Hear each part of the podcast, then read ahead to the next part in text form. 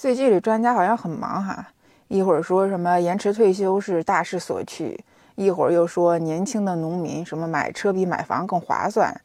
哎，今天早上我又看到一个专家又在说四小时睡眠法，然后我好奇就点进去看了一下，意思就是说，你要想睡得好，你就要深度睡眠，那么你就要缩短睡眠时间，一天四个小时就够了。看完这个我就不知道为什么就觉得特别想笑。你好呀，我是糯米元宝，我在魔都上海向你问好。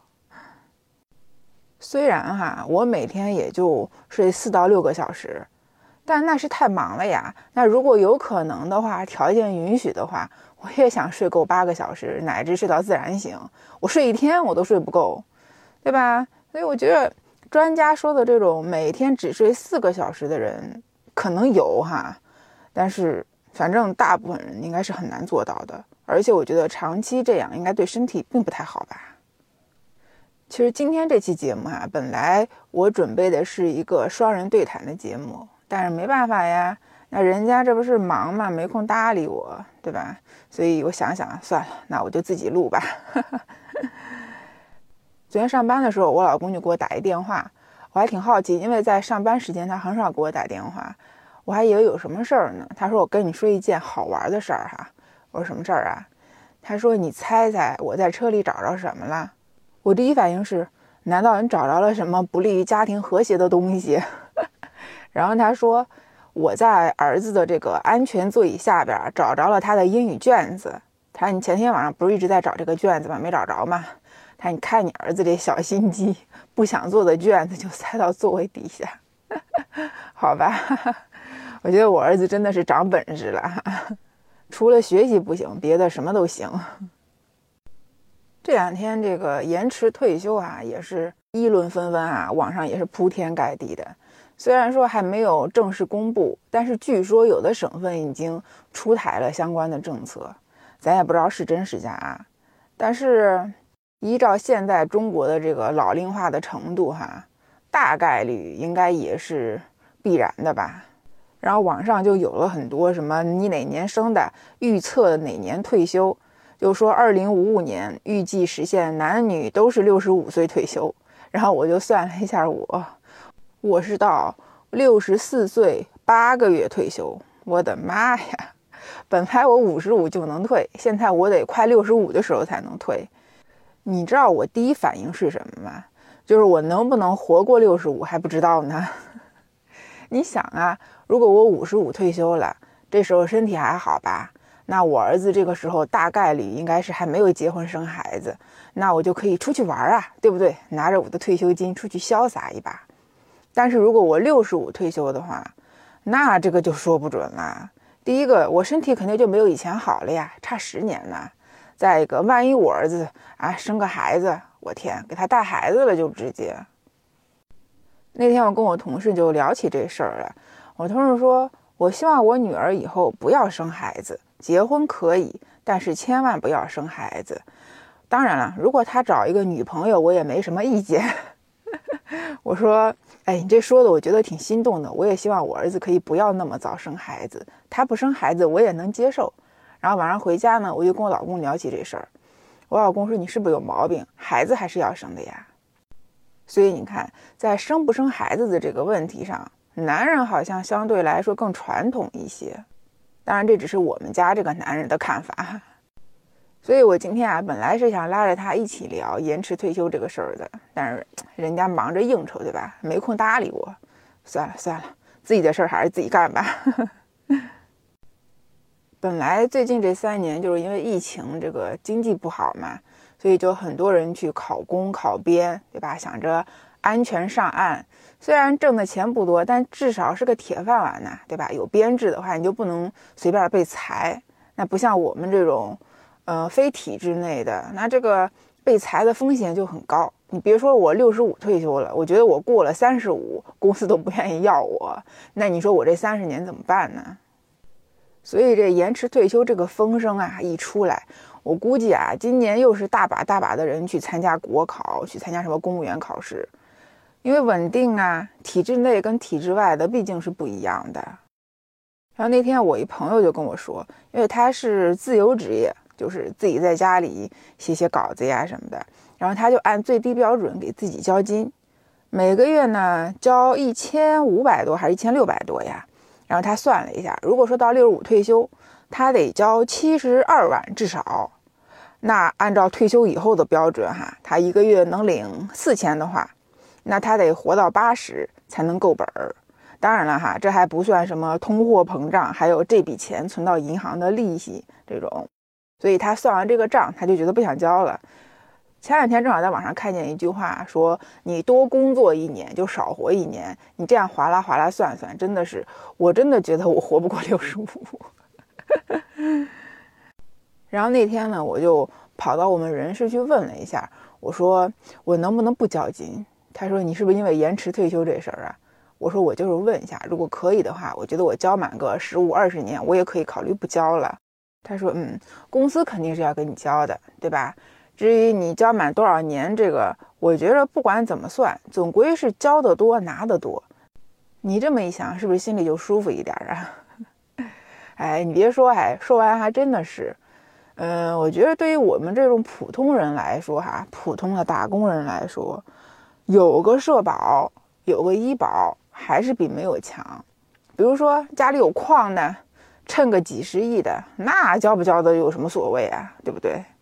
所以这个事儿哈，我这焦虑了几天，现在终于是看明白了，爱咋咋地吧，该上班还是得上班，该交的社保咱也不敢停啊。然后我昨天还看见一个特别有意思的，就是说专家说哈，建议降低结婚年龄，就是说十八岁就可以登记结婚了。我看完我觉得特别想笑，十八岁哎。还没有上大学呢，我记得我十八岁那年刚上大一，我天，十八岁你就能结婚啦？这不是祸害小朋友呢吗？果不其然哈，我就看了一下下边的评论，哇，网友翻天了。这个专家呀，我觉得会被骂死。就专家说这个降低结婚年龄，他不就是为了提高生育嘛，对吧？但是我觉得这个应该不会达到这个效果。十八岁自个儿都是个孩子呢，你还得生个孩子出来呀？而且我觉得专家也很有意思。之前呢，就是拼命的，嗯，薅八零后、九零后的羊毛，对吧？让你买房，让你买车，让你生孩子，让你交金，还让你延迟退休。现在又开始祸害零零后这帮孩子了。所以，你要想从根本上解决问题，不应该是这样来的。为什么不生孩子呀？因为不敢生，不想生，生不起，养不起呗，对吧？你得从这个根本上去解决问题啊！你老这样有什么用啊？那反而会让年轻人更讨厌你们，更不想生孩子。所以有时候我想想，我都后悔生孩子，真的，我觉得我养不好。而且现在这个经济形势又这么差，我在想，我现在都这样，那将来他以后呢？他的竞争只会比我更强，他靠什么活？就过年回家，我就跟我爸提到这个问题，因为我爸一直跟我弟弟说，想让他再生个老二啊，什么样的，什么一个孩子太少，多生一个总归是好的。但是我就觉得，我一个都不想生，真的。如果说我到现在还没有生孩子的话，那估计我就不会再生了。我们中国人以前经常说什么养儿防老，对吧？养个孩子，等我们老了以后老有所依。但是现在这几年，我觉得这个观念其实是在改变的。我觉得啊，等到我儿子他们这一代长大，别说他养我了，我不养他就已经很不错了。我从来没有指望说等我生病了、住院了、插管了，他能在床前伺候我。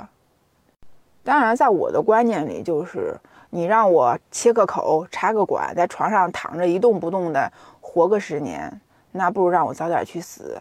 真的，所以我一直跟我老公说，如果说万一我生了什么绝症哈大病，不要给我切口上呼吸机，我怕疼；不要让我化疗，我怕掉头发。